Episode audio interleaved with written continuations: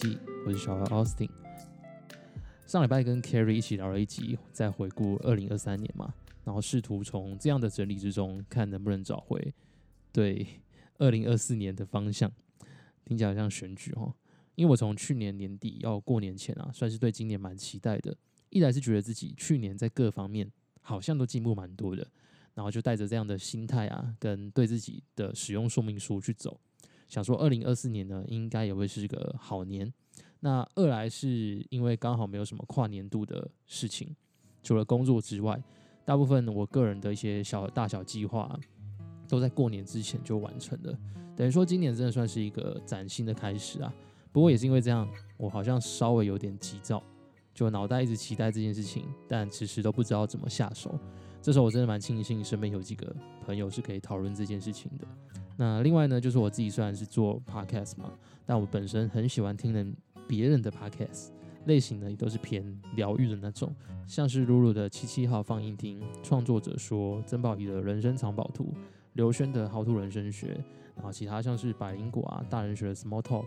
啊，古癌这些节目，基本上我只要是骑车或是运动，就都会一集一集的去听。但这阵子因为都在听音乐，加上通勤时间也比较短，然后没什么在运动。健身呢，也是身旁都会有朋友，所以就落了很大一截。直到前阵子，我刚好要从信义骑到中和，才又听起 Podcast。那当时我耳机里面听的是曾宝仪的人生藏宝图第九十九集，内容主要是在讲说宝仪姐邀请了一位叫柯佩如的食疗专家去分享他自己的经历啊、故事等等。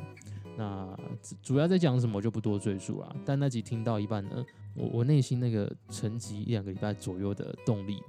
突然又回过嘞。本来我这两周一直处在一个急躁，然后偏焦虑的状态。虽然不到会整个压起来大暴走，但就会觉得好像少了一点什么，有一点点迷航的感觉，也觉得自己似乎有未尽事宜。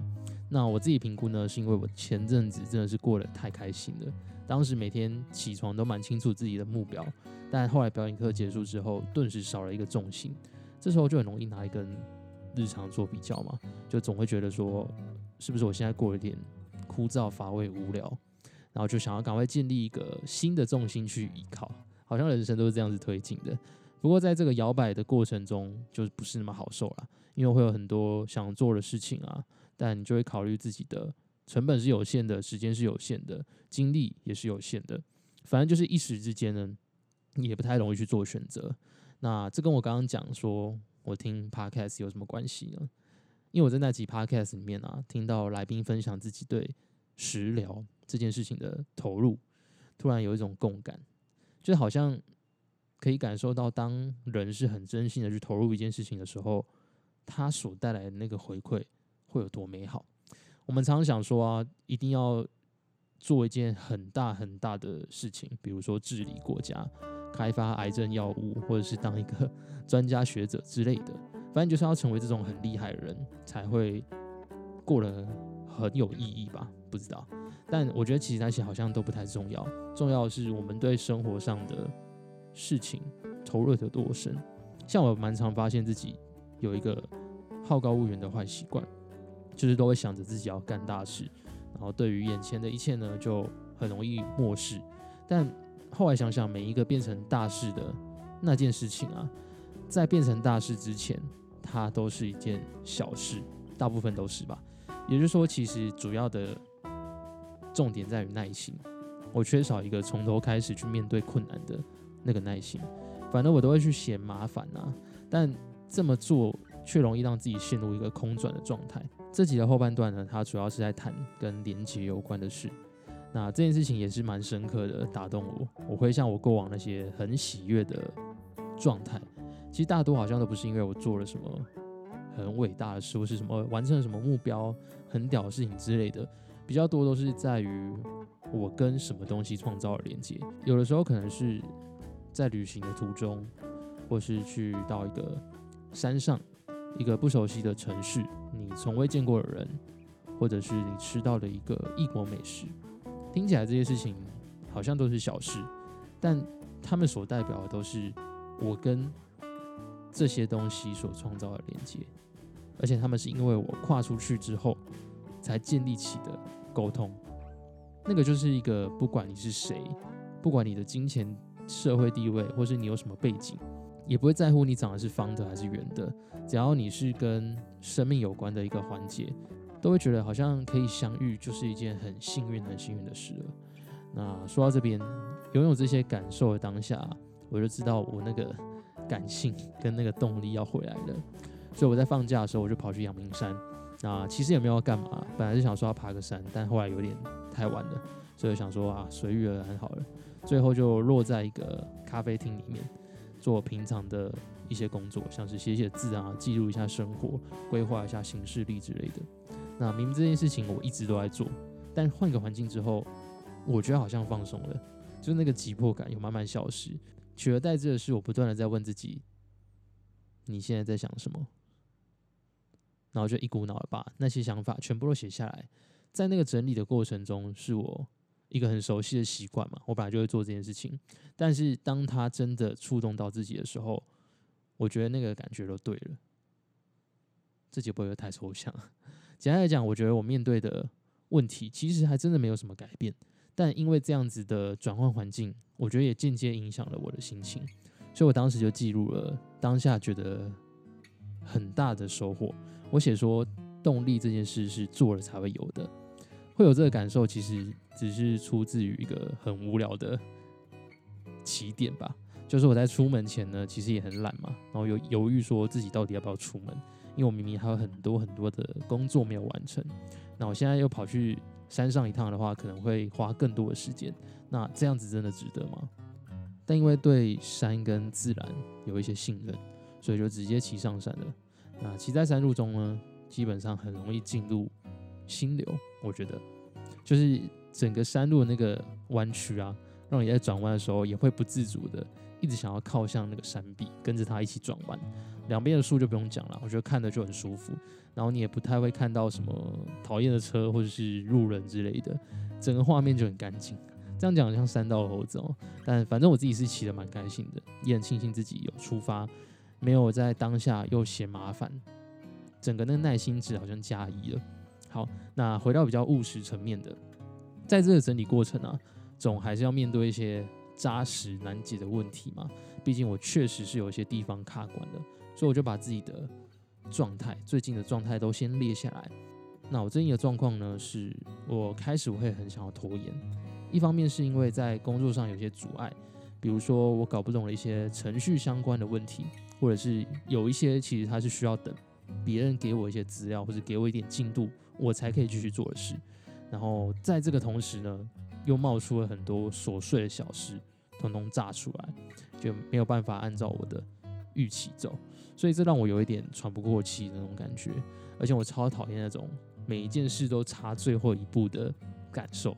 但写下这些之后呢，其实我好像开始炸出一些新的想法了。因为这类的状况啊，其实是我过去就曾经遇到过的，而且可能还不止一次。那通常我的解决办法呢，就是我要先去分析哪些事情不能完成的原因，可能是出自于我的担心、恐惧；哪些事情呢，则是我实际上可以完成，只是我缺乏步骤跟耐心。我只要我要做呢，就是把它切成小步骤就可以完成了。那当我这样去分析之后呢，可能会找到几个原因。比如说我的恐惧、我的担心，或者是我把问题想得太大，必须要先切小。做到这一步之后呢，剩下只要去拆解我要如何处理这个问题就好。而这些呢，也是我过往曾经练习，或者我曾经提醒过自己的。比如面对恐惧啊，我以前给自己的两个方法，一个是当我感受到恐惧的时候，就直接去做，不要给恐惧蔓延的时间跟机会，因为想象的恐惧通常都会比实际的还要来得大。另一个呢，则是我要透过身体知识的带领，只要我身体先行动了，心理就会慢慢跟上了，而且甚至可能会影响到我的看法。那这个身体的魔法呢，我前阵子因为表演课过程，才又再次证实而已。所以简单来讲，实际上去做，绝对会比空想还要来得好。像是我这些分析啊，看起来是一层一层的，很精准。但实际上，如果没有写下来这个过程或者这个动作，我根本没有办法组织跟思考。这个概念我以前在相关的文章看过，也就是说，我们脑袋啊，实际上是很难多功的，或者是说他基本上是完全没有办法多工，他没有一次处理两样认知的能力。但你可能会想说，没有啊，我可以一手画圆，一手画方，或者我可以一边吃饭一边看电视之类的。可这实际上并非大脑在同步处理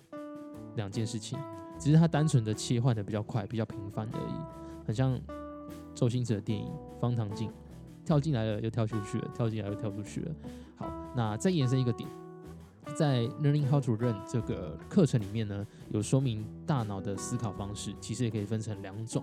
分别是发散模式跟专注模式。专注模式呢，用的是你自己很熟悉的事情；那发散模式呢，则是比较跳跃式的。具体来说，好像是我们平时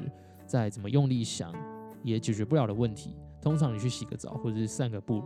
突然就会炸出一个很好的点子。这就是我们的发散模式，它正在发挥功用。好，那回来讲，我们可以知道大脑同时要去思考这么多问题，那个负担真的是太重了。而且你逼他记一下事情就算了，你甚至还要他记得你思考的过程，我觉得这根本是不可能的。所以做了这件事情得到的反馈，又再一次提醒我，如果遇到困难的时候，先把它写下来理清有多重要。其实重点真的不是你用多厉害的方法去解决，我觉得重点在于写下来这件事。其实到这个时机点回过头来看啊，虽然有很多的事情。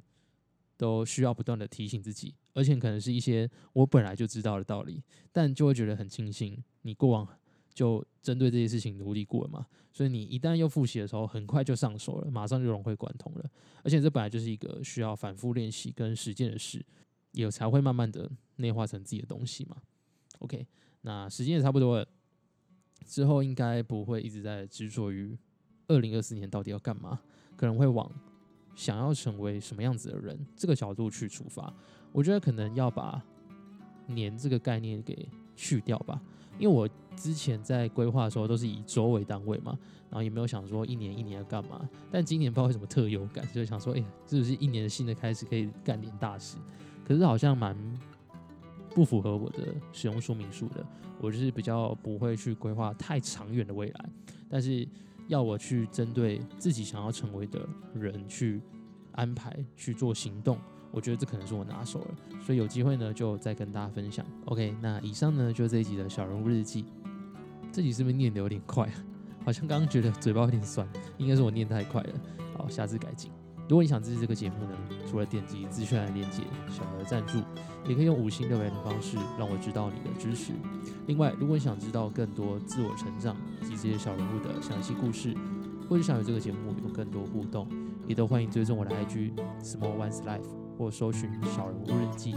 期待在这个变动快速的时代里，跟你一起重新拿回人生的主导权。